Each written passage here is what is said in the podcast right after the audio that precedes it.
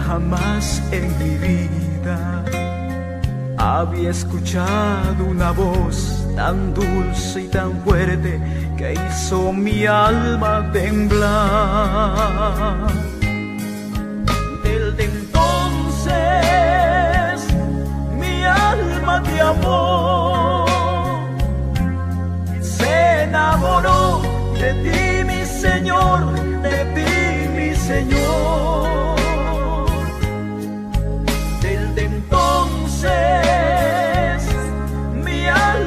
amor se enamoró de ti, Señor, de ti, mi Señor.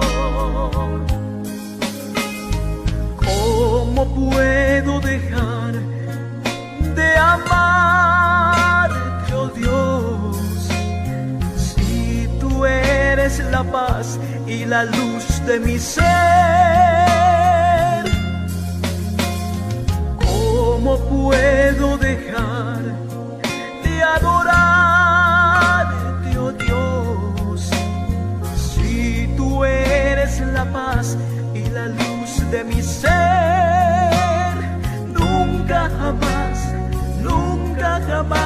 せかれで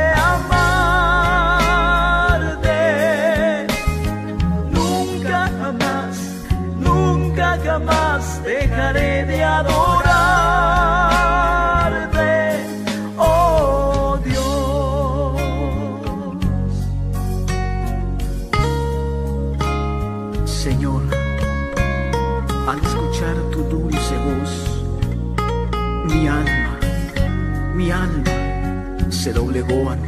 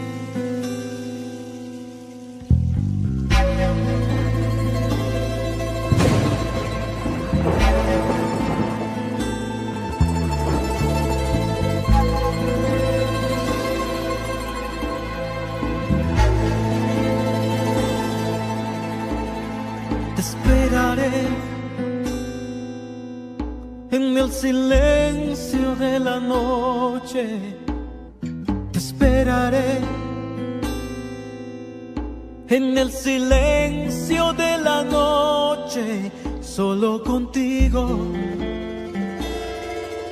solo contigo. Yo quiero hablar. Te esperaré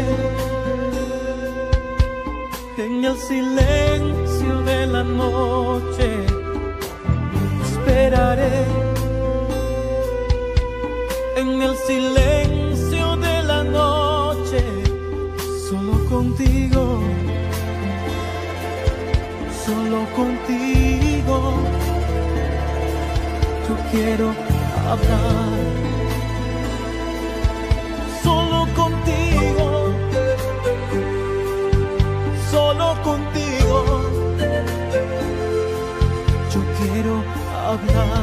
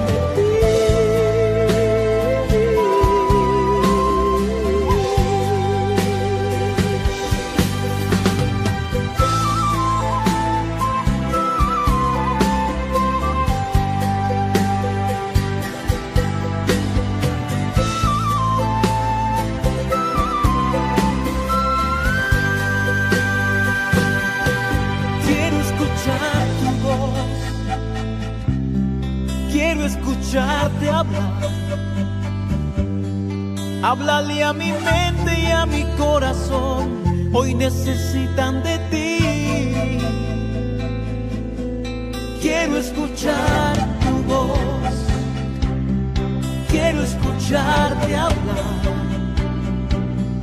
Háblale a mi mente y a mi corazón, hoy necesitan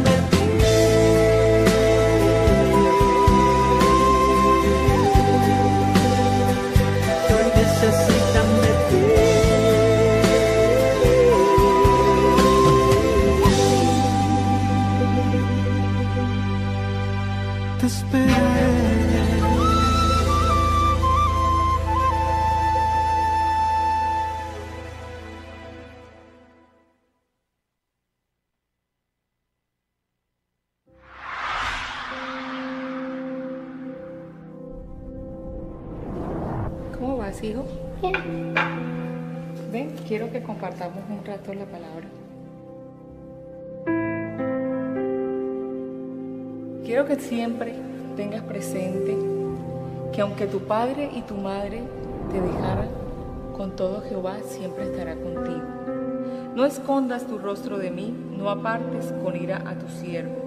Mi ayuda ha sido, no me dejes ni me desampares, Dios de mi salvación.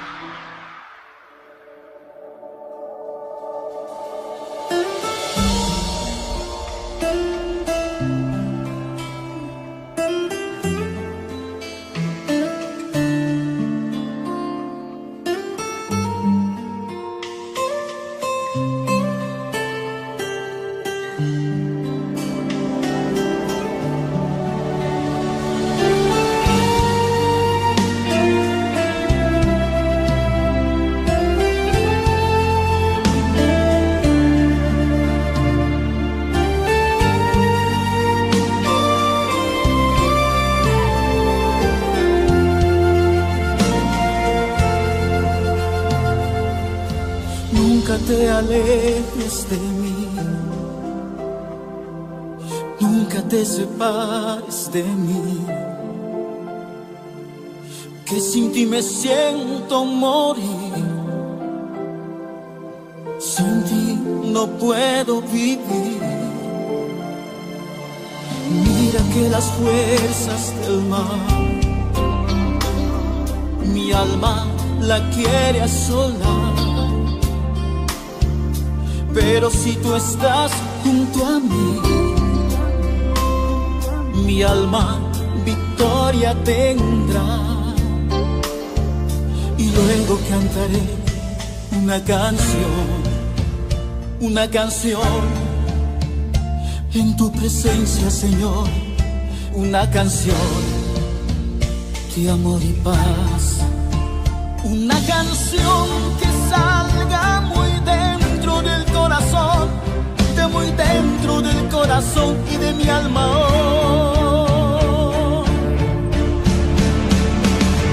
Vestido de blanco quiero estar,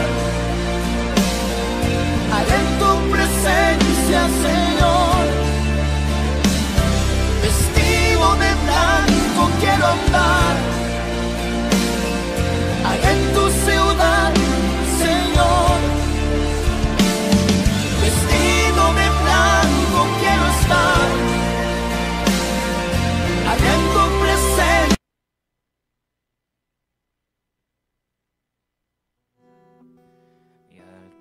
contemplar la hermosura de tu santidad. Mi espíritu se alegra en tu majestad. Te adoro a ti, te adoro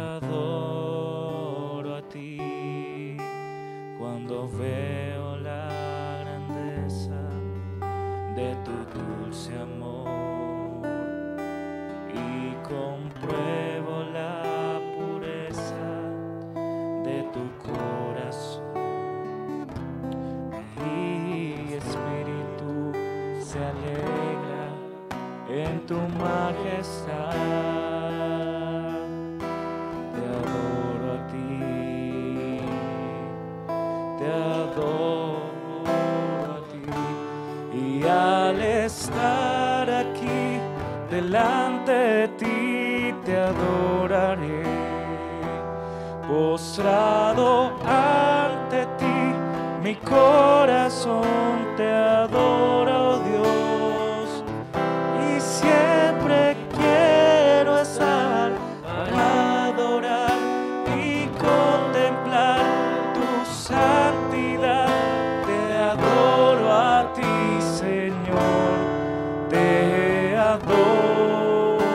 a ti y al estar aquí delante de ti te adoraré.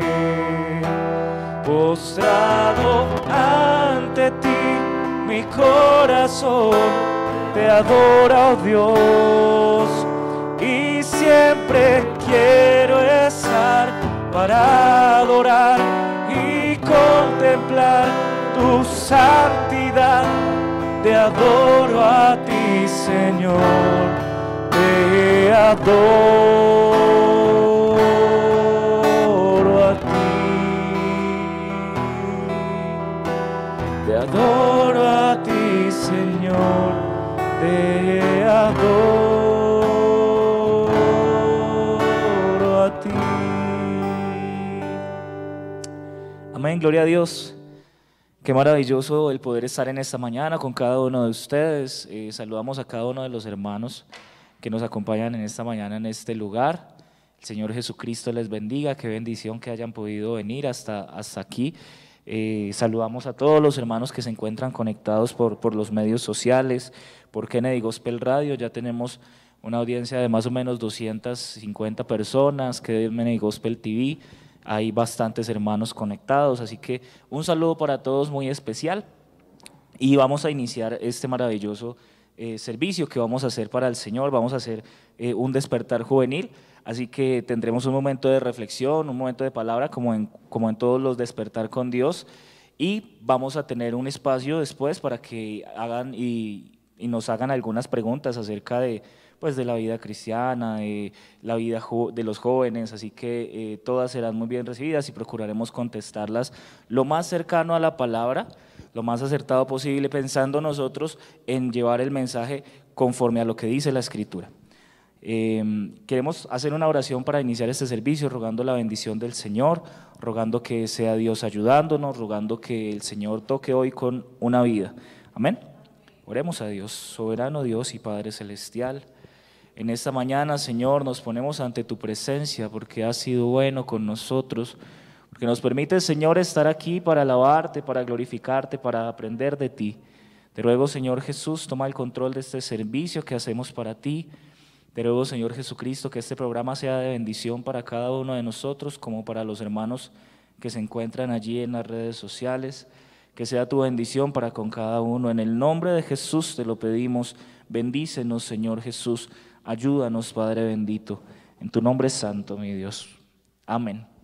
Y amén. Bueno, eh, aprovechamos para, como todas las mañanas, saludar a nuestra mesa de trabajo. Hoy nos encontramos en compañía de nuestro hermano David. Hermano David, Dios lo bendiga. Amén, Pastor Sebastián. Dios les bendiga a todos y gracias por la oportunidad de estar aquí. Y bueno, pues esperamos que el Señor Jesucristo, como siempre, respalde su palabra y que abra nuestras vidas en esta mañana. Claro que sí.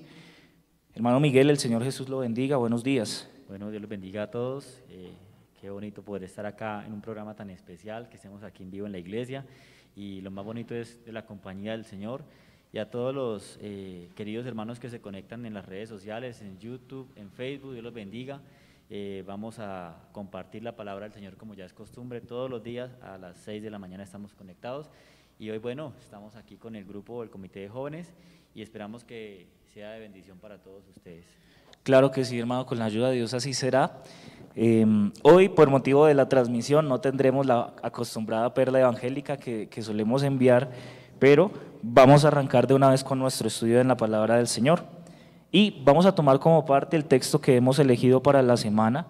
Mm, recordemos que esta semana que venimos trabajando un, encuentro evangelístico en este lugar, em, desde toda la semana, se ha titulado Tiempo Extra y el texto que hemos escogido como base para esta semana ha sido la segunda carta del apóstol Pedro, el capítulo 2, el, perdón, capítulo 3, versículo 9, que dice de la siguiente manera, el Señor no retarda su promesa según algunos la tienen por tardanza, por tardanza, sino que es paciente para con todos nosotros, no queriendo que ninguno perezca, sino que todos procedan al arrepentimiento. Es muy bonito eh, la palabra del Señor en cuanto a ese versículo porque a veces tenemos eh, o perdemos, creería yo, la esperanza en ciertas cosas. Yo creo que el, tiempo es uno de los factores que, que nos dificulta eh, mantener la paciencia y esperar, ¿no? porque a veces el tiempo consume esa paciencia. Y cuando el apóstol dice que no retarda su promesa al Señor es porque lo que el Señor promete de cierta manera lo cumple. Eh, no pasa como los seres humanos que hacemos promesas y que en muchas ocasiones esas promesas eh, son rotas, en muchas ocasiones esas promesas no se cumplen y en muchas ocasiones la palabra que nosotros damos pues no tiene valor a veces, ¿no? En esta sociedad en la que vivimos la palabra ha perdido o, carece de valor en ese sentido, porque a veces damos la palabra pero no se cumple. Y también esa palabra pues en cierta manera también va ligada con el tiempo, ¿no? Eh, hace cuántos años, no sé usted querido hermano que nos escucha eh, o que nos ve, eh, ha escuchado que el Señor viene, ¿no? Y, al parecer han pasado, no sé, 20, 30 años o según el tiempo que usted lleva de convertido, y espera que el Señor venga. Y seguramente en algún momento, en ese punto de la vida, usted ha desfallecido en cuanto a esa esperanza, ¿no? Seguramente en algún momento de su vida ha, pensado en que esa promesa que el Señor ha hecho, pues no se va a cumplir nunca. Pero si usted mira la palabra del Señor, todo lo que el Señor le prometió eh, o nos prometió, pues de cierta manera se ha venido cumpliendo, ¿no? Hoy estamos en un momento, en una época en el cual eh, este virus que ha afectado nuestra sociedad, eh, esta situación a nivel mundial de desorden, pues la palabra del Señor ya lo decía, ¿no? La palabra del Señor ya lo profetizaba y todo es el cumplimiento de la palabra del Señor. Por eso es muy importante que nosotros eh, creamos a la palabra, a las promesas del Señor, porque ciertamente el que prometió cumplirá. Sí, me, llama mucho la atención que el texto viene de, una antesala que hace el apóstol Pablo. Él viene desarrollando una epístola universal, ¿no? Es dirigida a toda la iglesia. Eh, en particular, pues se escribe en ese momento para los expatriados, que era un grupo de personas que había tenido que salir eh, un grupo de cristianos que había tenido que salir después de la persecución que vino tras la muerte de Esteban, y se tuvieron que distribuir en varias regiones del sector, pero habían perdido todo. Habían quedado muchos eh, sin su casa, habían quedado muchos sin su trabajo, muchos habían quedado eh, de alguna manera en condiciones un tanto renuentes. Sin embargo, todos cuando salieron no, no dubitaron en, salir gozosos, en salir con, con gran amor. Me están diciendo que el sonido está un poco bajo. Muchas gracias. En salir con gran amor de, esto, anunciando que Cristo viene, anunciando que el Señor pronto eh, volvería, anunciando que, que la resurrección se había efectuado y que era una realidad. Pero lamentablemente eh, habían entrado ciertas corrientes de pensamiento y empezaban a meterse dentro de los hermanos, razones por las cuales se escriben estas, estas dos cartas del apóstol Pedro a, ese hito de personas, tratando de reconvenir a aquellos que estaban eh, empezando a extraviarse. Es por eso que él usa términos eh, eh, diciendo pues que, que hay algunos que llegan a dudar de esto. Y en el desarrollo que hace de este capítulo va a decir el versículo 3, sabiendo primero esto, que en los postreros días vendrán burladores que andan según sus propias concupiscencias, verso 4, y diciendo, ¿dónde está la promesa de su advenimiento? Porque desde el día en que los padres durmieron, todas las cosas pertenecen así como desde el principio de, de la creación. Verso 5 dice, estos ignoran voluntariamente que en el tiempo antiguo fueron hechos los cielos por la palabra de Dios y también la tierra que proviene del agua y por el agua subsiste, por el cual el mundo de entonces pereció anegado en agua.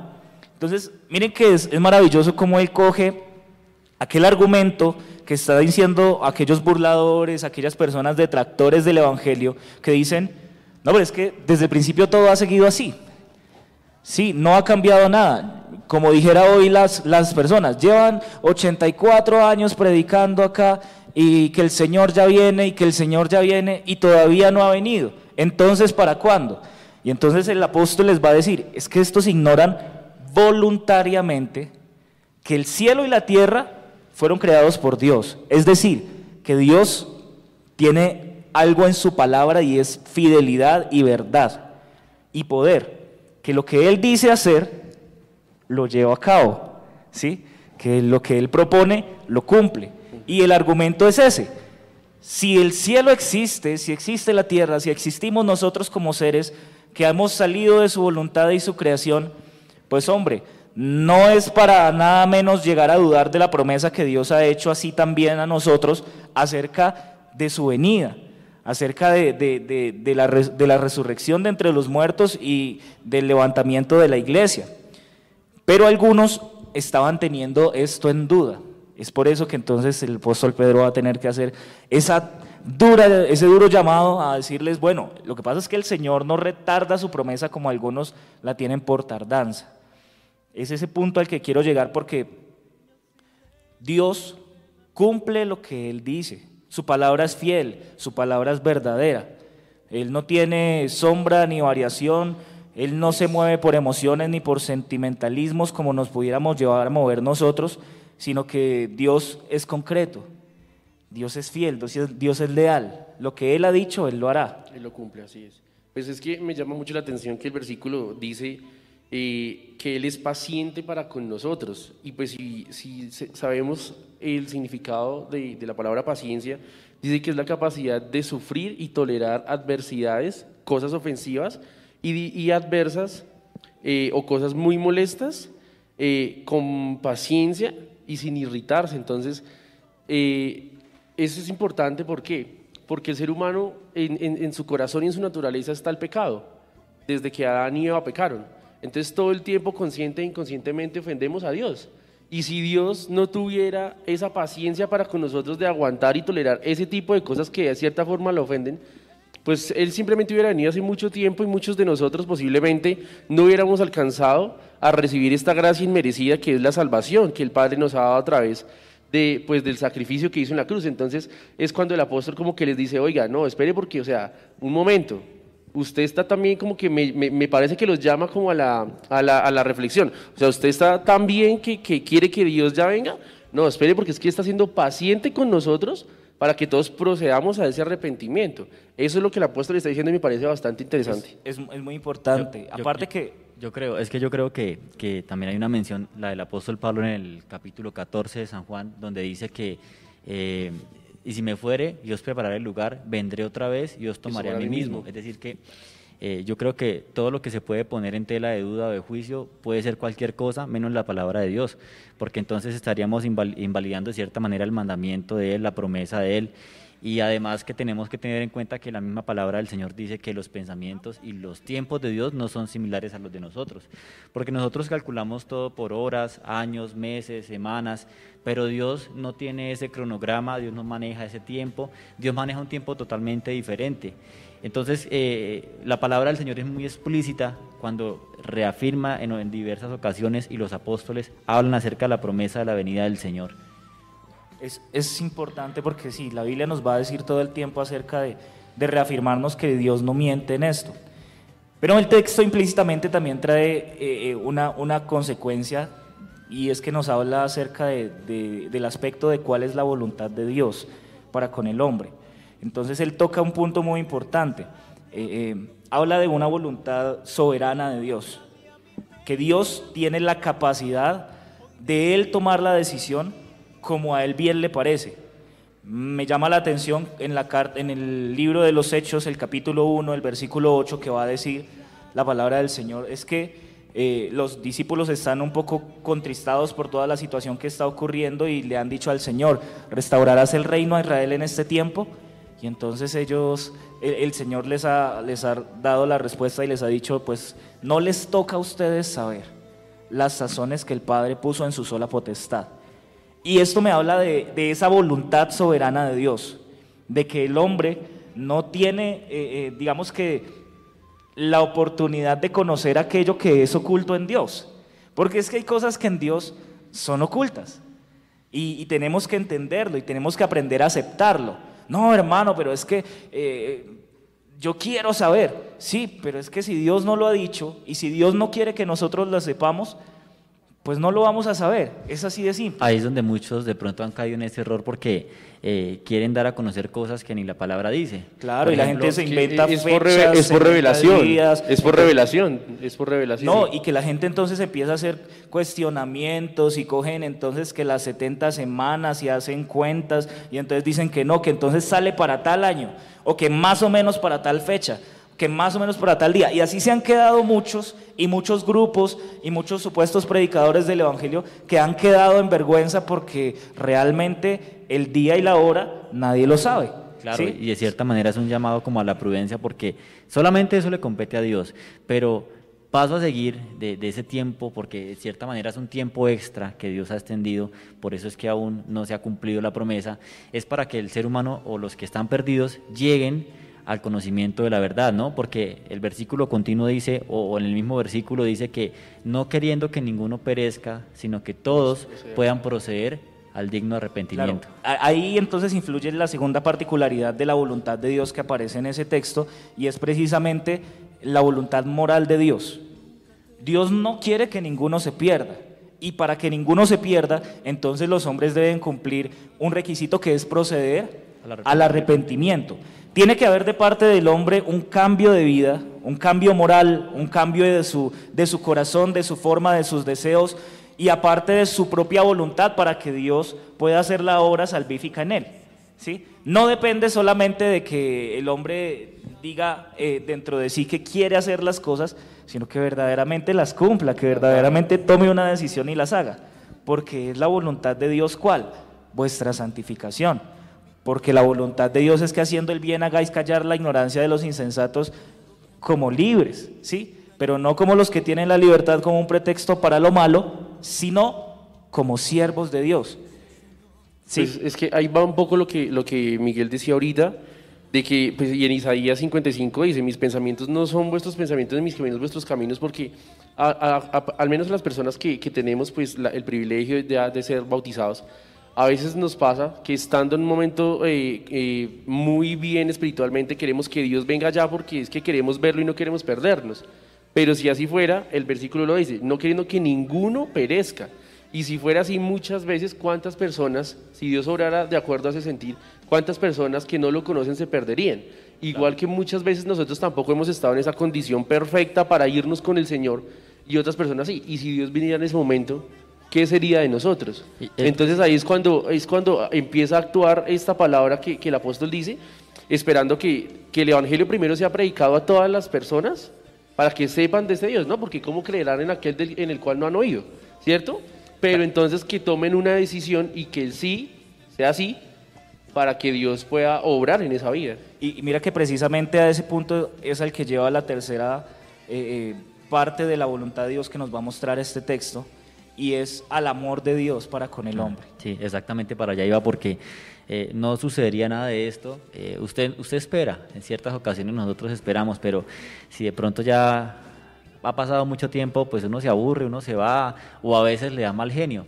Pero en el caso de Dios es algo muy curioso porque por amor a la humanidad, por amor al ser humano, entregó su vida eh, y creo que es uno de los motivos muy, muy importantes.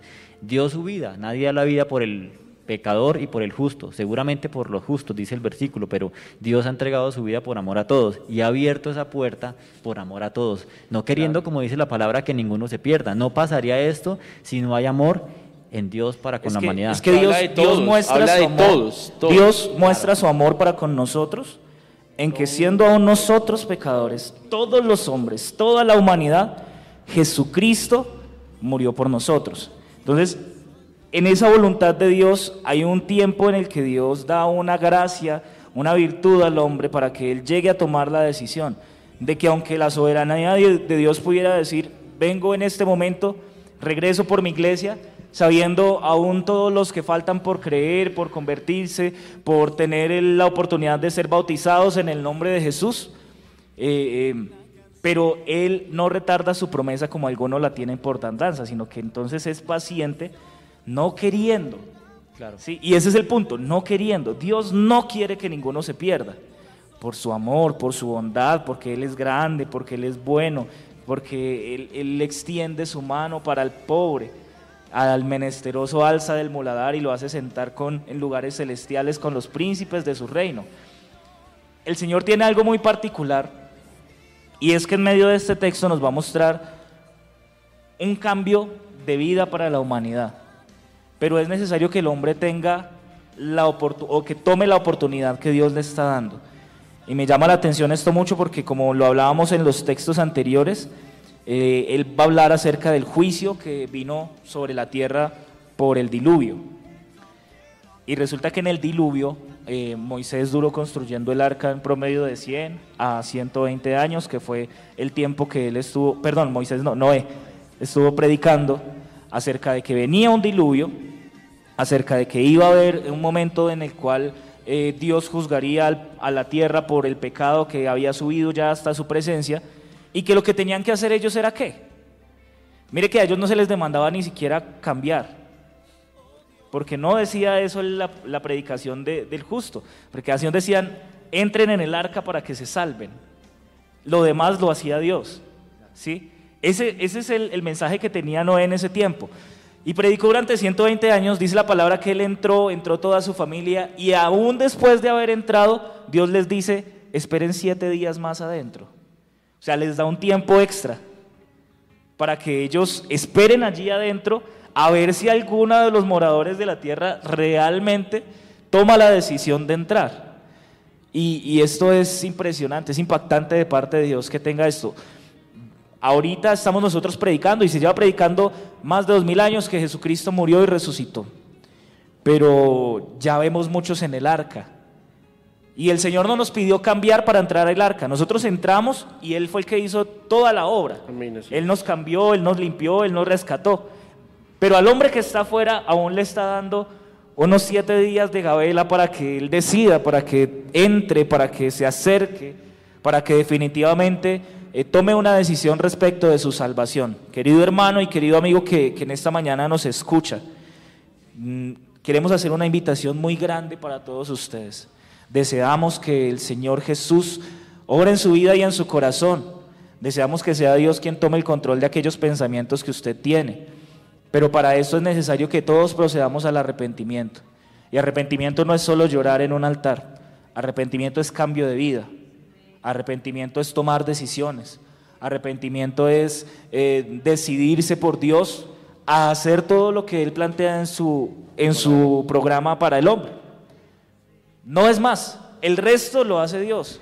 Yo, yo, quisiera, yo quisiera leer un versículo que creo que es muy apropiado y de pronto si usted lo quiere guardar eh, para que en, algún momento donde pierda la confianza, esa esperanza, pues esto le motive porque dice Habacuc capítulo 2 versículo 3, dice, aunque la visión tardara aún por un tiempo más, perdón, aunque la visión tardara aún por un tiempo, más se apresura hacia el fin y no mentirá, aunque tardare, espéralo porque sin duda vendrá y no tardará. Y eso tiene que ser un motivo de, de, confianza, de una inyección de fe de cierta manera, porque la iglesia se ha trazado este año el lema, ¿no? Que dice fe siempre, y la fe pues nunca va a dejar de ser, ¿no? Eh, dice el Hebreos capítulo 11 que es la certeza de lo que esperamos, la convicción de lo que no vemos, y eso es lo que trata la venida del Señor también. Eh, usted no lo ve presente hoy, o seguramente no lo va a ver presente en un mes, porque eso no lo sabemos, pero aunque no se vea, tenemos que tener la convicción de que eso va a suceder. Muchas veces en, a los apóstoles eh, les pasó lo mismo, perdieron el sentido o esa fe que habían tenido en Jesús. Pero Jesús les dijo y les prometió, y lo que ha prometido yo creo que de cierta manera tiene una validez muy grande. Así que por más que las situaciones que usted esté viviendo en este momento, que usted vea a su alrededor, por más que el mundo se venga encima y las situaciones de nuestro país específicamente sean complicadas, siga esperando que el Señor va a cumplir su promesa. Creo que no hay duda de que eso va a ser una realidad para el ser que, humano. Que, que Dios está esperando que el hombre tome esa decisión. Porque es que hay dos palabras muy importantes en ese versículo, paciencia y arrepentimiento. Entonces, el arrepentimiento, como decía el pastor Sebastián, es la decisión que toma el hombre y el sentimiento de arrepentirse, de reconvenir, ¿cierto? Entonces Dios está esperando que el hombre tome esa decisión por Jesucristo para cambiar su forma de vida, ¿sí? Y hablando de la paciencia, que, que es lo que Dios tiene para con el hombre, que en medio, digamos, de todo lo que estamos viendo actualmente en nuestro país, está siendo paciente para que todas esas personas que están equivocadas, que se están aprovechando la situación para hacer el mal, como que entren en sí y tomen la decisión de cambiar de vida y que permitan que Dios obre en sus vidas. Entonces Dios está esperando es a que el hombre tome la decisión de decidirse por él. Entonces, amigo que usted nos escucha, hermano que usted que, que, que está viendo este programa, nosotros todos los días vamos a pecar. Siempre el pecado está presente, pero tenemos que arrepentirnos todos los días y tratar de vivir de una forma santa, como dice la palabra de Dios, y de presentarnos todos los días como siervos aprobados delante de Él. Pero es una decisión que tomamos todos los días. Claro, depende de la todos permanencia. Si permanecemos en Él y Él en nosotros, la sangre de su Hijo Jesucristo nos limpia de, nos todo, pecado. limpia de todo pecado. Y recordemos también que dice la palabra que vosotros sois mis amigos si hacéis, ¿Hacéis? lo que yo os mando.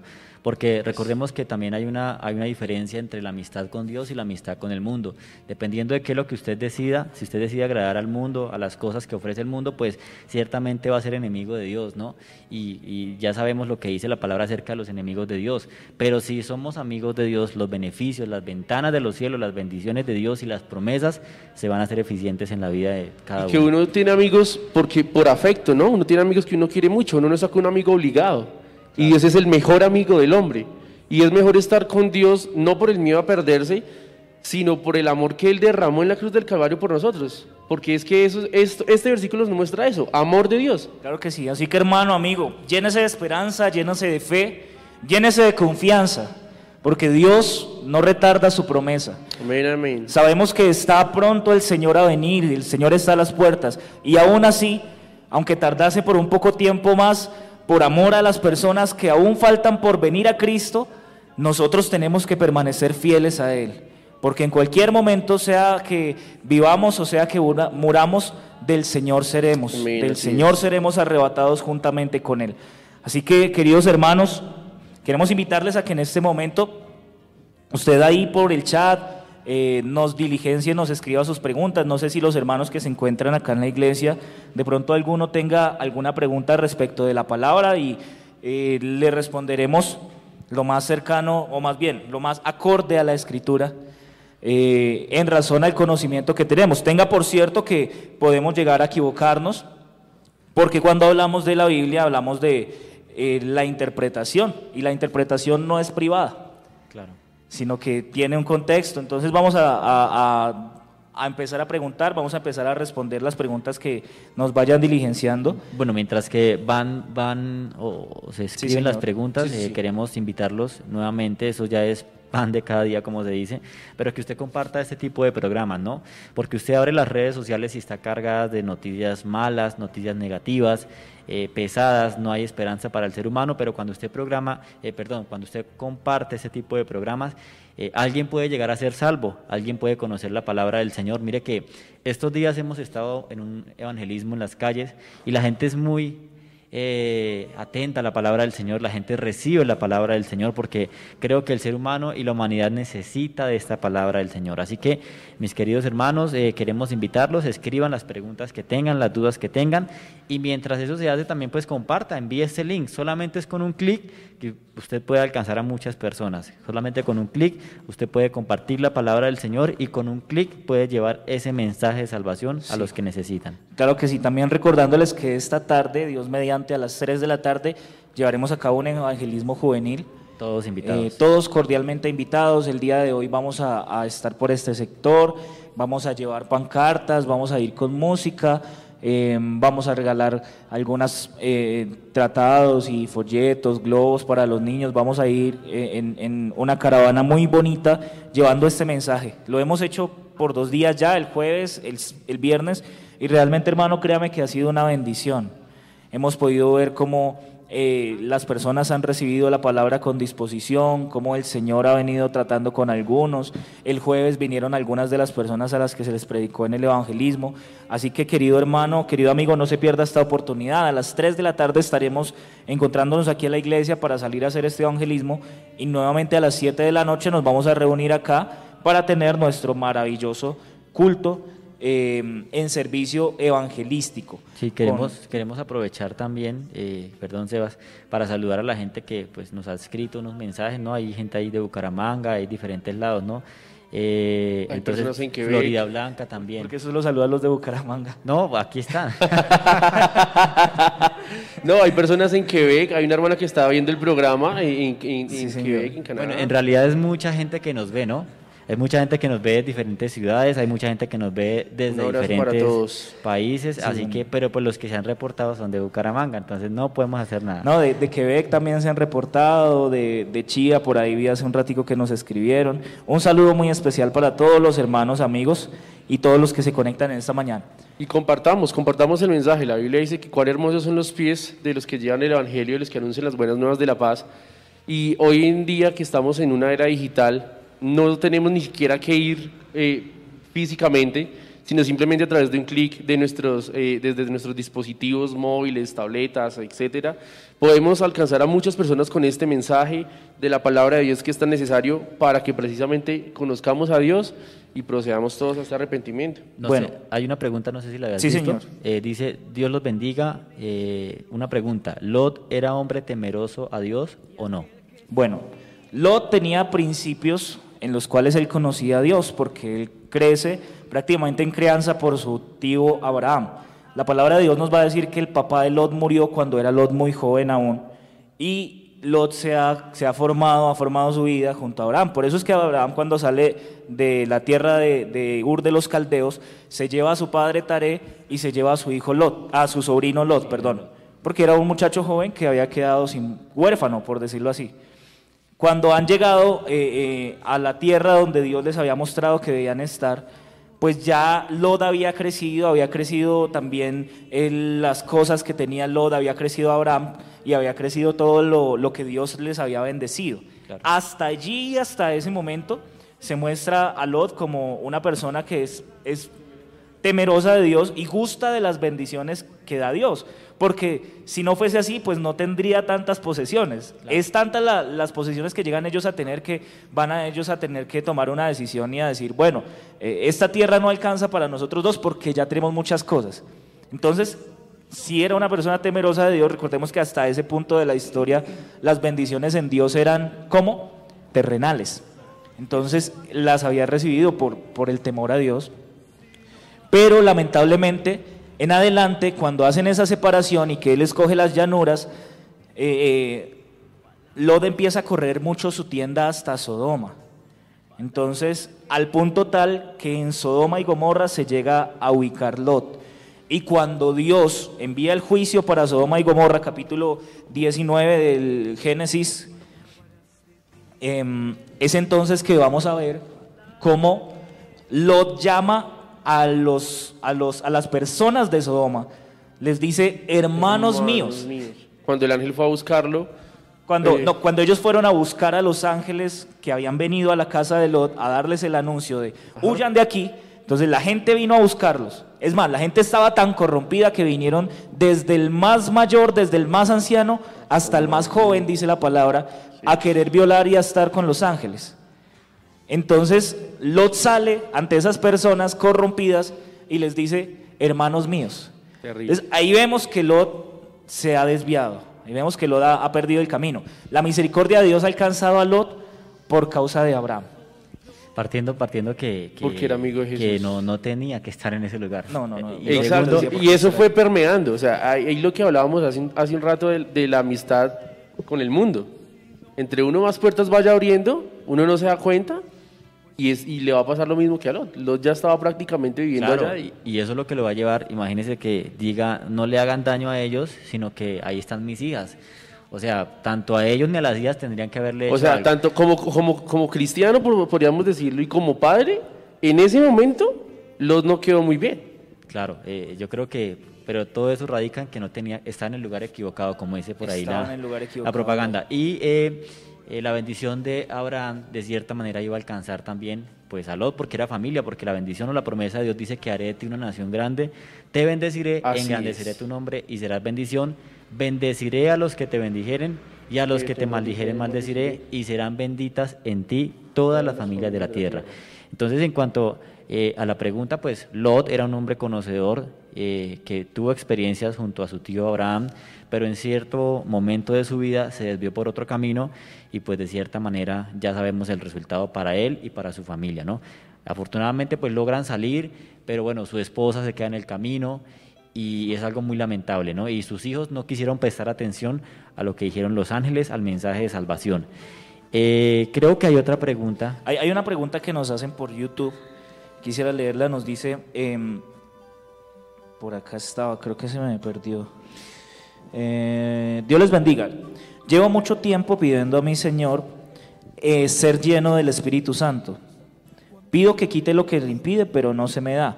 ¿Qué pasará? Todo lo posible he hecho.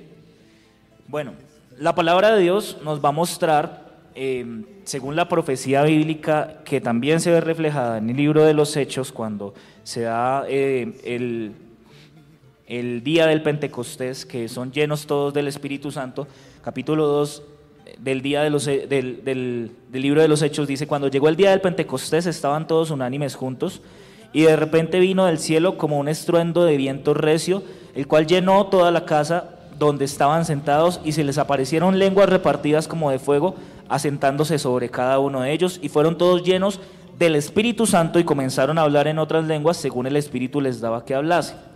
Aquí va a ocurrir algo muy especial y es que va a ser el primer momento en que la iglesia del Señor recibe la investidura de ser lleno del Espíritu Santo. Pero ocurre algo y es que es esta profecía, como, lo dijera Pedro en, el, en, los apartes siguientes, eh, es para que se cumpliese lo que había dicho por el profeta Joel cuando dijo que en los postreros días derramaré, derramaré de mi espíritu sobre qué? Sobre toda carne y toda lengua confesará que Jesucristo es el Señor, va a decir allí. Entonces, bueno,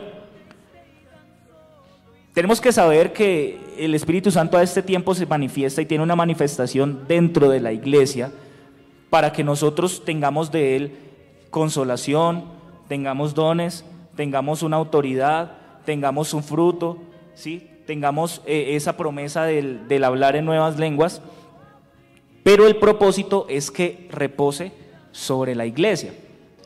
¿Qué ha pasado con el Espíritu Santo? Que muchas personas han tomado el hablar en lenguas por el todo, que era de pronto la problemática que ocurría, que ocurría también en la iglesia de Corinto. En la iglesia de Corinto ocurría que eh, ellos se habían enamorado simplemente del llegar al punto de hablar en nuevas lenguas, pero habían dejado de lado el propósito de lo que representaba esto, que era qué, que era la verdadera creencia en Jesús. El Señor Jesús cuando llega a la fiesta de los tabernáculos, dice que él se puso en pie y les dijo a todos los que estaban allí, el que tenga sed, venga a mí beba, que el que cree en mí, como dice la escritura, de su interior correrán ríos de agua viva. Y esto hablaba del Espíritu Santo que habían de recibir los que creyesen en él. Pero algo me parece muy llamativo en esa frase que dice el Señor Jesús. El que cree en mí, como dice la escritura, ¿de dónde? de su interior. De su interior. ¿Está o no está el Espíritu Santo dentro del creyente? Está dentro del creyente. ¿Cómo es que un creyente va a mantenerse fiel al Señor 5, 10, 15, 20 años si no está el Espíritu Santo en él? Claro. Lo que pasa es que el Espíritu Santo es un resultado, la obra del Espíritu Santo es un resultado que se da en la vida del creyente en el momento que empieza la persona a ser convencida por él. El Espíritu Santo vino para revelarnos juicio, pecado y justicia. ¿Y esa revelación se da cuándo? ¿Antes de ser bautizado o después? Antes. Desde antes el Señor empieza a tratar con la persona. Y es el Espíritu Santo el que lo convence de estas cosas. Si el Espíritu Santo no hiciera una obra en las personas para convencerlas, pues hombre, lamentablemente las personas no creerían. Porque si han creído es porque el Espíritu Santo ha hecho la obra. ¿sí? Ahora, entonces se da la obra en la persona, se da la obra en la persona que cree, que se arrepiente y entonces empiezan a darse los resultados de ese convencimiento. Arrepentidos y bautícese cada uno de vosotros en el nombre de Jesucristo para el perdón de vuestros pecados y recibiréis qué? Poder. El don del Espíritu Santo. O sea, les, va a llevar a que eh, como consecuencia del arrepentimiento y del bautismo, se recibe el Espíritu Santo. El Señor les dijo, id por todo el mundo y predicad el Evangelio a toda criatura, el que creyere y bautiza, fuere bautizado, este será salvo, y estas señales seguirán a los que creen. En mi nombre echarán fuera, demonios, ¿qué más? Hablarán, en, nuevas, lenguas. Entonces, son unas consecuencias de algo que ha sucedido en la persona, ¿sí? No es un para, sino un porque, ¿sí? porque la persona ha creído, porque la persona ha sido convencida, porque la persona se mantiene fiel al Señor, porque la persona da frutos de verdadero arrepentimiento, esto me demuestra de que en la persona el Espíritu Santo está haciendo una obra. Porque empieza a vivir conforme a lo que dice la palabra de Dios, empieza a dar los frutos del Espíritu. Empieza a dar los frutos del Espíritu. Precisamente eso es lo que nos va a mostrar entonces la carta de, a los Corintios. Y mira la, conjetura que hace eh, el apóstol Pablo cuando les dice a ellos, eh, a partir del capítulo 2 empieza a hacer un desarrollo acerca de cómo se manifiestan eh, esos espirituales en la iglesia. Y les dice, hermanos, no quiero que ignoréis acerca de los espirituales. Sabéis que cuando erais gentiles se os extraviaba llevándoos como se llevaba a los hijos y a los mudos. Por tanto os hago saber que hable por el Espíritu de Dios, perdón, que nadie hable que nadie que hable por el Espíritu de Dios llama anatema a Jesús, que nadie puede llamar al Señor Jesús, al Señor Jesús, Señor, si no fuere por el Espíritu Santo. Es, es gracias al Espíritu Santo que la persona va a llegar a creer. Que habla, ahí habla de un reconocimiento. Claro. Y de ahí en adelante entonces empieza a mostrarnos cómo ese formar parte del cuerpo de Cristo, en ese formar parte del cuerpo de Cristo está implícito el Espíritu Santo. Porque entonces nos va a decir, bueno, pero hay diversidad de dones, pero el Espíritu es el mismo. Hay diversidad de ministerios, pero el Espíritu es el mismo. Hay diversidad de operaciones, pero Dios que hace todas las cosas es el mismo. Pero a cada uno les da la manifestación del Espíritu para provecho. Y entonces va a desarrollar cómo a cada uno se le da en su debido momento, o más bien para, por la necesidad de la iglesia, una manifestación del Espíritu. Es que, el Espíritu, que ayuda a una persona enferma, pues el Espíritu Santo se manifiesta y sana a esa persona por la oración de fe de alguno. Amén, así. ¿Sí? Que hay una persona que necesita una palabra de sabiduría o de ciencia, o que hay una necesidad en la iglesia de, de un milagro, de un discernimiento o de una interpretación. Todas estas cosas llegan a suceder por la obra que hace el Espíritu Santo. ¿Sí? Que a eso nosotros le hemos llamado, así comúnmente en la iglesia, los dones del Espíritu Santo. Pero mire a la conclusión a la que llega él en el versículo 28 del capítulo 12. Dice, y a unos puso Dios en la iglesia primeramente apóstoles, luego a profetas, tercero a maestro, y luego los que hacen milagros, después de los que sanan, los que ayudan, los que administran, los que tienen don de lenguas. Versículo 29. ¿Son todos apóstoles? Y entonces va a decir la palabra, o sea, es una, es una pregunta retórica cuya respuesta es no. ¿Son todos apóstoles? No. ¿Son todos profetas? No. ¿Todos maestros? No. ¿Hacen todos milagros? No. ¿Todos tienen dones de sanidad? No. ¿Hablan todos en lenguas? ¿Sí? Entonces la palabra misma nos va a llevar al punto de que entendamos que la manifestación del Espíritu Santo se da en la vida del creyente en la medida que el creyente tenga la necesidad de la ejecución de ella. ¿Por qué? Porque en este punto quisiera, quisiera ser muy claro y decirles, cuando el Señor Jesucristo está ascendiendo y está con los, con los, con los once discípulos, porque aún no habían escogido el reemplazo de aquel que había pecado, les dice, les dicen ellos, Padre, eh, restaurarás el reino a Israel en este tiempo. Él les dice, no os toca a vosotros saber las sazones que el Padre puso en su sola potestad, pero recibiréis poder cuando haya venido sobre vosotros el Espíritu Santo y me seréis testigos. ¿De qué? De lo que Jesús va a hacer, porque Él es el Espíritu Santo. Entonces, ese poder que recibe el creyente no es eh, una fuerza sobrenatural que está dentro de él, sino una investidura para hablar en nombre de. ¿Sí? Por eso es que en la iglesia del Señor, a las personas que no han recibido aún la investidura para hablar en nombre de, pues no se les permite esa ejecución de ese servicio en, esa área, en ese tipo de áreas eh, eh, ministrales, por decirlo así, de ministración. Porque el Señor ha dicho, recibiréis poder cuando haya venido sobre vosotros el Espíritu Santo.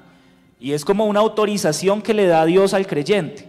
Así como, permítame ponerlo de esta manera, si yo voy hoy a la tienda y digo, eh, vecino, me fía dos mil de queso, me dice, ¿quién es usted? Y yo vengo, voy y le digo, vecino, vengo en nombre del pastor Carlos Hoyos a que me enfíe, a que me fíe dos mil de queso. Entonces va, ah, el pastor Carlos Hoyos, sí, sí, mijo.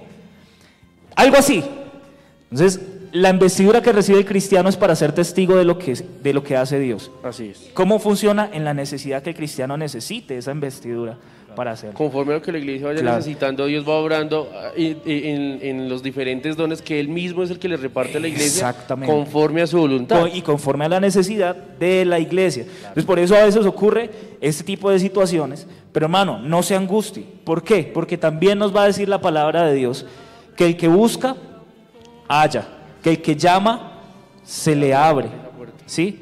Que si Dios, si nosotros siendo malos sabemos dar buenas dádivas a nuestros hijos, cuánto más nuestro Padre Celestial dará el Espíritu Santo a aquel que se lo pida.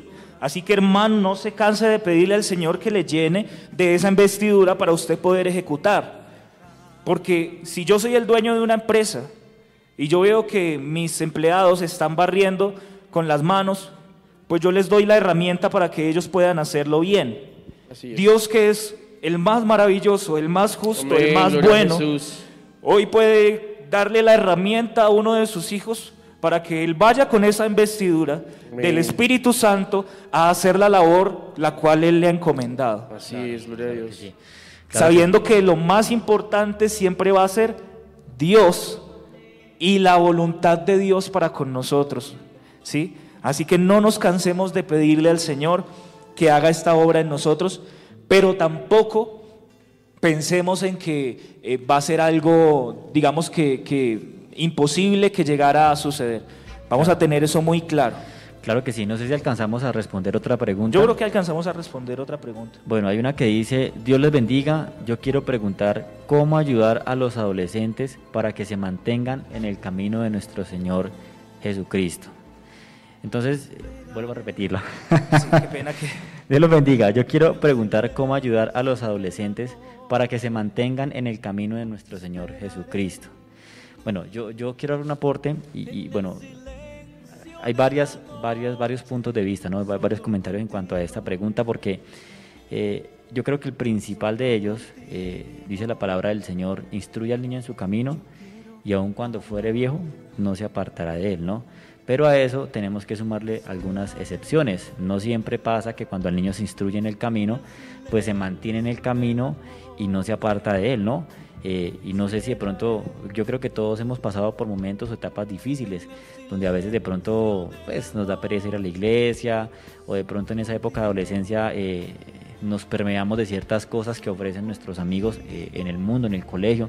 Entonces, inicialmente está la educación en la casa de parte de los padres, la educación moral, pero en el proceso, en el proceso que el, que el joven o el adolescente tiende a apartarse, yo creería que eh, lo que nosotros podríamos hacer es aconsejarle, ¿no? Hablar con él, instruirlo y, como dice la palabra del Señor, orientarlo por el camino para que pues si se ha desviado, tratar de hacerle volver al camino. Yo quiero aportar algo ahí y es que es algo que digamos en mi caso siempre y desde mi casa me enseñaron y mis maestros de escuela dominical me enseñaron, es un versículo que está en el Salmo 119 que dice, ¿con qué limpiará el joven su camino? Porque es que para guardarse en Dios hay que limpiar el camino. Entonces dice, con guardar su palabra. Y el versículo 11 dice, en mi corazón he guardado tus dichos para no pecar, contra, ti. Entonces cuando a un joven, un adolescente, un niño, desde su casa, desde la iglesia, con la orientación de los profesores de escuela dominical, se le enseña a que debe limpiar su camino con la palabra de Dios, que esa palabra debe estar en su corazón, entonces el niño siempre va a tener presente su palabra y cuando vengan los momentos difíciles, eh, cuando en su colegio, en su lugar de estudio vengan las filosofías y corrientes que van en contra de lo que es bíblico, si él va a tener esa palabra de Dios, esos dichos en su corazón, no va a pecar contra Dios ni va a permitir que eso permee su creencia. Entonces es una buena forma de orientar. Para, para, para orientar a los jóvenes hay que guardar el camino de Dios con la palabra. Eso, eso es, ese aporte que hace el hermano David es muy concerniente y muy bonito porque realmente lo que va a mantener no solo a un adolescente, no solo a un joven, no solo a un anciano, fiel al Señor, es el hecho de que guarde su palabra. A mí me encanta la carta de Santiago porque pareciera ser una carta escrita para personas muy emocionales, que están atravesando situaciones de, de mucha congoja. Es más, en algún momento al finalizar la carta, Santiago les va a decir, que Elías era un hombre sujeto a pasiones semejantes a las nuestras. Y recordemos que la edad de la adolescencia es una edad muy pasional, sí, muy, muy de emociones. Pero él va a hacer un, argumento acerca de, cómo se da en el hombre la tentación y el pecado. Y entonces, a partir del capítulo 1, él empieza a, a, tratar acerca de que cuando alguno es tentado, no diga que es tentado de parte de Dios, porque Dios no puede ser tentado por el mal, ni tampoco tienta a nadie, sino que cada uno, cuando es sino que cada uno es tentado, perdón, cuando de su propia concupiscencia es atraído y seducido. Y entonces la concupiscencia, después de haber concebido, da a luz el pecado, y el pecado siendo consumado, da a luz la muerte. Y les dice, hermanos míos, no erréis. Entonces, él va a hacer un, paralelo de cómo se da esta, esta situación de pecar, y resulta que en, en este tipo de edades es muy común la tentación. ¿Cierto? Porque las pasiones están a flor de piel, las hormonas están a flor de piel, además que se está abriendo la mente del, aquel que era niño a ser un adulto y a mirar el mundo con otros ojos y a creer de pronto tener un poco más de autoridad y de responsabilidad y al mismo tiempo de poder llegar a tomar un poco más de decisión y libertad con respecto de sí mismo. Pero en este momento entonces es cuando hay que recurrir a lo que dijera la palabra pero ser hacedores de la palabra y no tan solamente oidores. necesitamos que aquel joven, aquel adolescente, aquella persona que ha venido aprendiendo durante su niñez o durante algún tiempo algo respecto de la Biblia, empiece no simplemente a ser una persona oidora, sino una persona que aplique. Porque hasta cierto momento nosotros simplemente éramos oidores. ¿sí? sí, nos sabíamos unos versículos, es más, uno de niño a veces los recita, pero, pero como uno vive en un contexto en el que todo lo hacen por uno, entonces uno no es hacedor, uno simplemente es ejecutor de lo que me dicen hacer.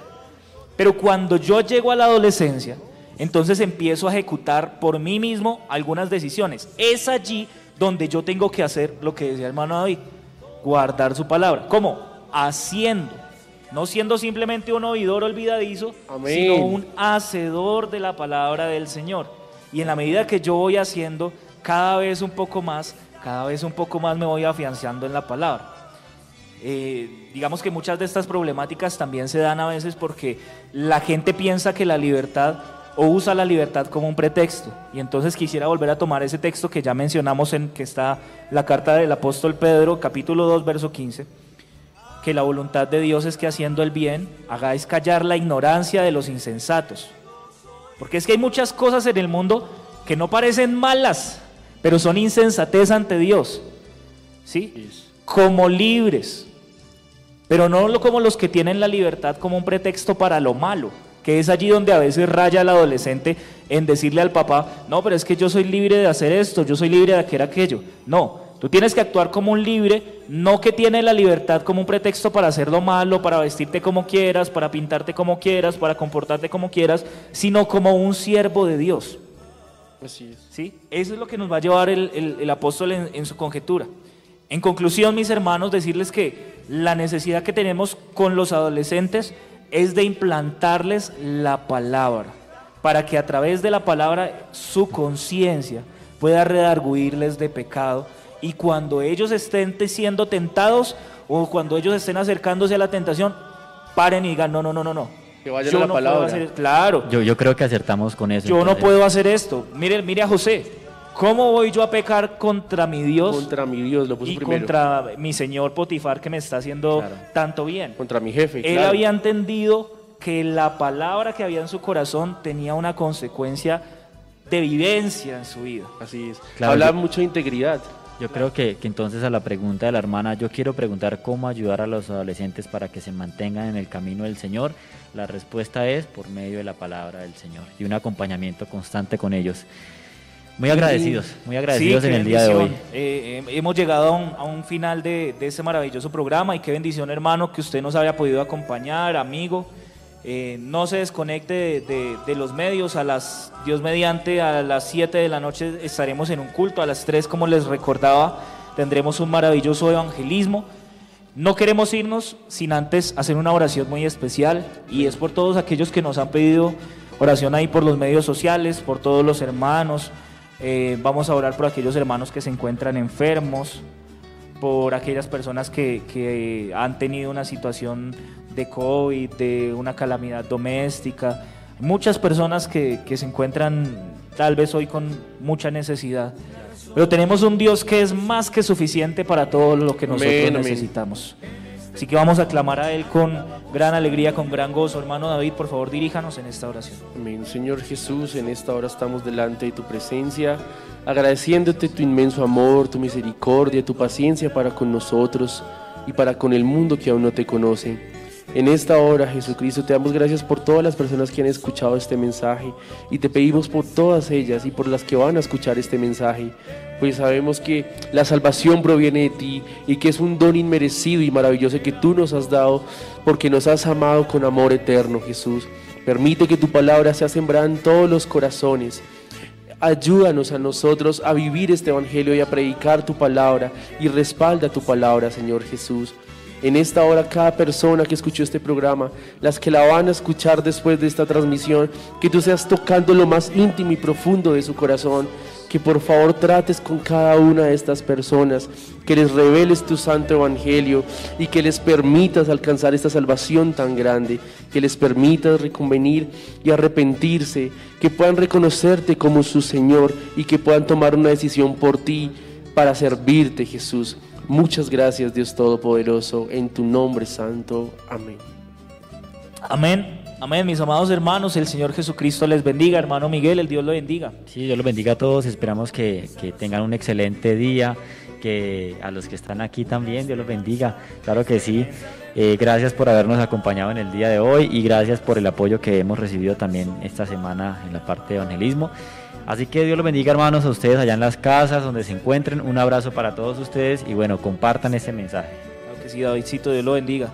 Amén, Pastor Sebastián, hermano Miguel, a los que nos acompañan aquí, a los que nos vieron por las redes, muchísimas gracias por compartir este mensaje, por sintonizarnos. Sabemos que Dios utiliza estos medios para hablar y para extender su evangelio. Esperamos que entonces sigamos compartiendo esta hermosa palabra. Claro que sí, a todos los hermanos que están aquí con nosotros, un abrazo muy grande, que el Señor Jesucristo les bendiga. A nuestro máster, el hermano Michael, que se encuentra allí en, en los computadores, muchas gracias y que el Señor Jesucristo les dé un día lleno de su amor y de su misericordia. corazón cambiada fue por su inefable amor.